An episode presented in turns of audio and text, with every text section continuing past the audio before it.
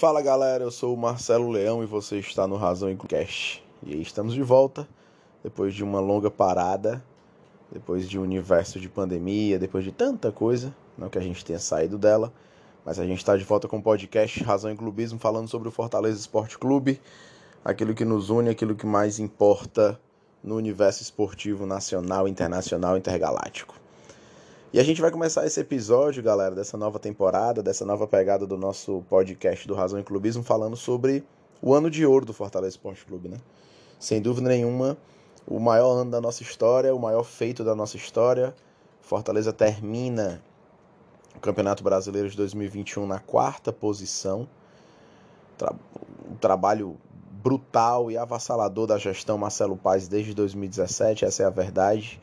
E os frutos foram chegando, chegando, chegando, e tá aí agora o Fortaleza chegando no maior patamar de seus 103 anos de história, né? Ah, Marcelo, mas o Fortaleza já foi duas vezes vice-campeão brasileiro. É bem verdade. Nos anos 60 a gente tem dois vice-campeonatos que inclusive estavam acima do nosso escudo antes do escudo atual com a estrela da Série B. Mas entre o campeonato dos anos 60 e o que a gente vive agora, o tamanho da campanha que o Fortaleza fez contra os ultramilionários times do futebol brasileiro.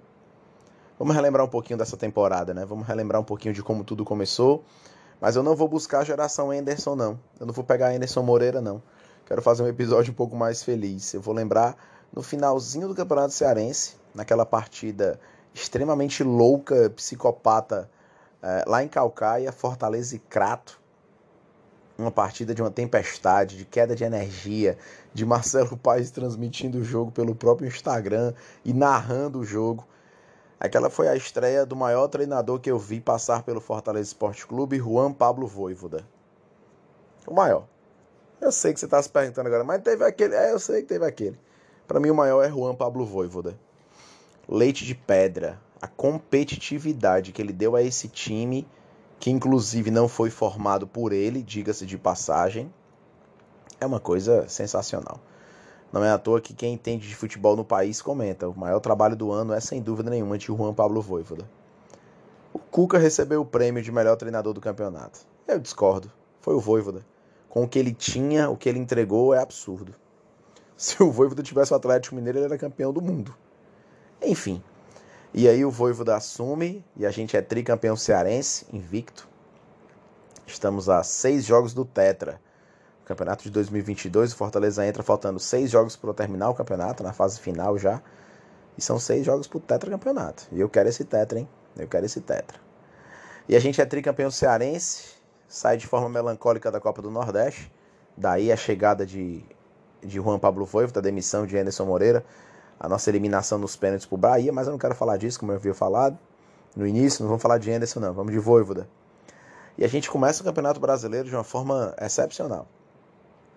A nossa estreia no Campeonato Brasileiro contra o Atlético Mineiro, a máquina Atlético Mineiro, campeão brasileiro, campeão da Copa do Brasil, o time é uma máquina. E a gente vence no Mineirão com, dois, com um placar de 2 a 1 um, dois gols do Pikachu, com uma exibição sensacional batendo de frente com os caras e já mostrava e dava sinais que esse Fortaleza ia ser um Fortaleza combativo, aguerrido, vibrante e forte. E foi assim o campeonato inteiro, né? Goleadas como 5 a 1 no Internacional, a exibição contra o Palmeiras no Aliança, o nosso 3 a 2 com gol do Torres no finalzinho. Foram realmente momentos muito marcantes. A vitória contra o São Paulo, 1 a 0 no Morumbi, depois de não sei quanto tempo de tabu. Vitória contra o Corinthians aqui dentro.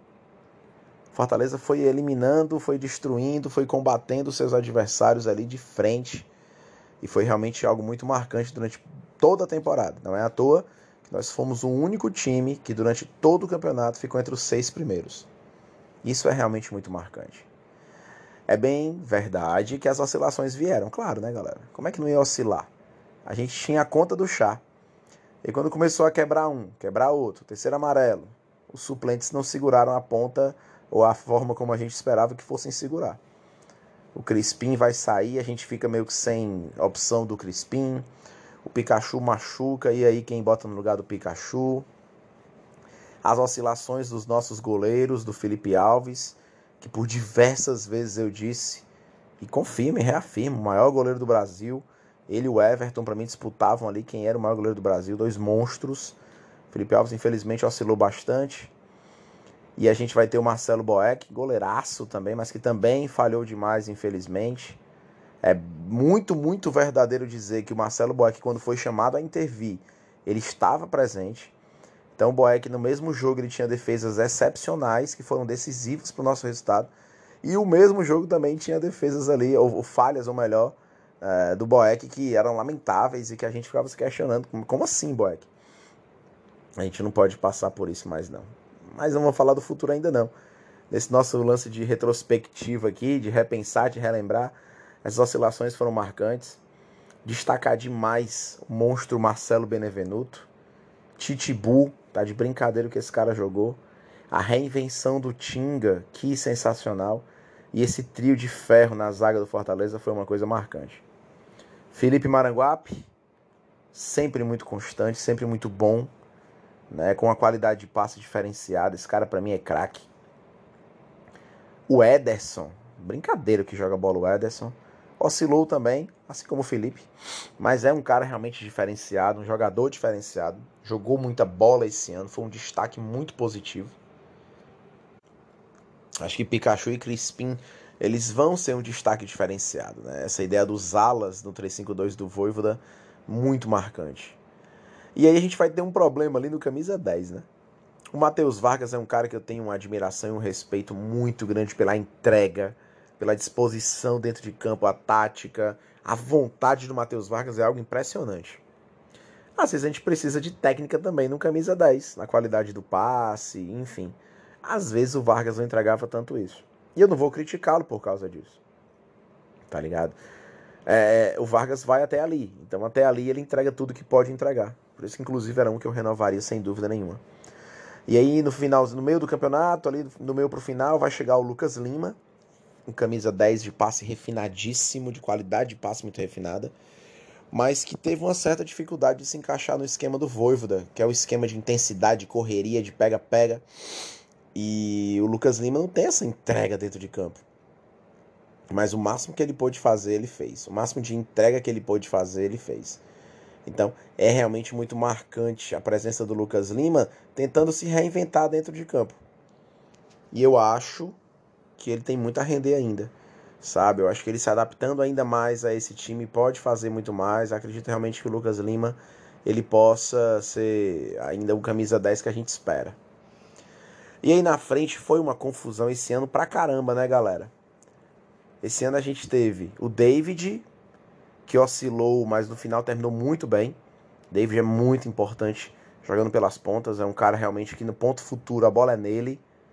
Em campo o trem tá solto, bota o homem para correr e o zagueiro bate nele mesmo e cai. O homem é muito forte fisicamente, tem uma finalização muito boa. Ah, o Elton Paulista, que é um jogador já muito experiente, esse ano ele ficou faltando para mim, sendo bem sincero. Esperava mais do WP9. Tem um carinho gigantesco, uma admiração pelo profissionalismo do Elton Paulista. Cara, não tem o que falar. Mas ele não rendeu tanto do que a gente precisava. Fora da área, o Elton Paulista estava bem abaixo o time não jogava em função dele, então é, quando ele entrava ele ficava meio que alheio ao, ao Fortaleza dentro de campo, então enfim. Mas o destaque, o Torres, um ótimo destaque, já mostrou que tem futuro, tem um talento bom, tem um futuro pela frente, tem que ser lapidado. Fez um golaço importantíssimo na vitória sobre o Palmeiras no Aliança. E vem entrando bem, com muita vontade, muita disposição. Fez gol contra o Atlético Paranaense na Arena da Baixada. Eu gosto do Torres. Acho que tem muito para entregar ainda a gente. Mas o destaque do ataque do Fortaleza para mim em 2021 é o moleque Robson. O Robson ele vai do ódio ao amor na mesma partida. Eu tenho um sentimento de loucura com o Robson. Que o Robson vai perder lances assim inacreditáveis, gol fácil, não dá aquele passe que era óbvio que era para dar. Mas você disser que o Robson não entregou vontade e disposição, você mentiu. Tanto que faz faltas desnecessárias às vezes, uns carrinhos aleatórios mas ele tá sempre correndo, sempre mordendo. E mais do que isso, esse ano ele teve marcando 14 gols do Robson no campeonato. O Robson, perdão, 14 pontos na conta do Robson no campeonato. Né? 14 pontos. É, é, é incrível que ele conseguiu ganhar para nós. Esse 1 a 0 do São Paulo que eu lembrava no Morumbi foi um gol do Robson. Esse 1x0 no Corinthians, aqui no Castelão, foi um gol do Robson. Então, em diversas partidas, o Fortaleza venceu com um gol do Robson. Então, atribui-se a ele esses três pontos, né? Essa capacidade de fazer aquele gol importante. E esse maluco tem muita entrega, cara. Sei que a gente não pode ficar refém do Robson para 2022, pensando num planejamento mais audacioso. Mas, sem dúvida nenhuma, ele tem que estar tá no elenco da gente do próximo ano. Porque é aquele cara que, imagina só, ele entrando no segundo tempo para incendiar uma partida. Né? E quando ele tá no dia de finalizar bem, filho, é caixão. E aí tem alguns destaques também que aparecem do banco. Por exemplo, o Ronald, para mim foi um destaque muito positivo. Capacidade do Ronald de desarmar. Aqui e acolá também oscilou, assim como todo time. Foi normal, mas foi um destaque positivo. Matheus Jussa, meu amigo, que esse cara joga bola é brincadeira. O Fortaleza adquiriu os direitos econômicos dele, é do Fortaleza o atleta. E veio bem barato, diga-se de passagem. Uma disposição na zaga, na volância, até a lateral esquerda ele fez. Muito legal ver a entrega do Justa dentro de campo. É um cara que eu tenho um carinho, uma admiração muito grande. Tem muito a render pela, com a camisa do Fortaleza, sem dúvida nenhuma. Eu gosto muito do Justa, é, é impactante a presença dele. Eu ia fazer a sessão decepções tinha pensado, ah, fazer um gravar um podcast eu fazer a, a sessão das excepções. Não vou. Não vou. É, quando sair a lista de dispensa, ou em um próximo episódio, daqui a uma semana, toda quarta-feira a gente vai ter um episódiozinho do podcast aqui. Uh, a gente pode falar sobre uma lista de dispensa, pensar algo desse tipo. Mas nesse episódio, vamos relembrar de momentos marcantes e da celebração que foi o 2021 para o Fortaleza.